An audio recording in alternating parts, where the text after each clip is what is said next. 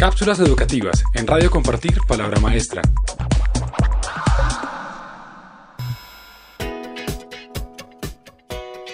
Cinco consejos para fomentar el aprendizaje activo en el aula. El aprendizaje activo es un método de enseñanza donde los contenidos y las metodologías están en función de la participación e implicación del estudiante. La función del maestro está en construir un ambiente de aprendizaje y brindar herramientas que impulsen la curiosidad, los desafíos y la motivación. Pero ¿cómo diseñar un espacio propicio para este tipo de aprendizaje?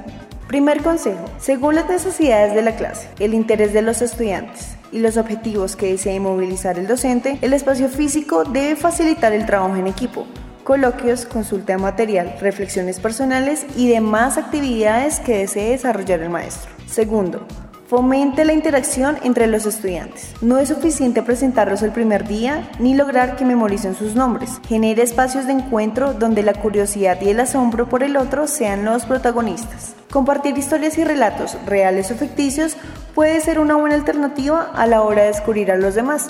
Tercero, Apela al método socrático a la hora de hacer preguntas. Indagar sobre la información que se presenta al estudiante es una buena forma de desafiarlo pues a través de preguntas del tipo, ¿cuál es el propósito de usar esa palabra? ¿La evidencia es confiable? ¿Cómo llegaste a esa conclusión? ¿Cuáles serían las consecuencias de esa decisión? El estudiante debe esforzarse por hallar una respuesta argumentada y construir su propia visión del mundo. Cuarto, generar dinámicas donde los estudiantes se animen a compartir sus ideas frente a determinadas situaciones, independientemente cuál sea la bandera ideológica desde las que las presente. El reto está en lograr que los estudiantes digan lo que piensan y desarrollen un pensamiento independiente. Y por último, consulte con sus estudiantes cuál es el siguiente paso. Pedir que sean ellos quienes decidan los pasos siguientes permite la autoevaluación en el proceso de aprendizaje, pues son ellos quienes analizan dónde están, qué deben saber y qué necesitan saber. Además, les otorga un sentido de control, autonomía y apropiación sobre sus dinámicas de aprendizaje.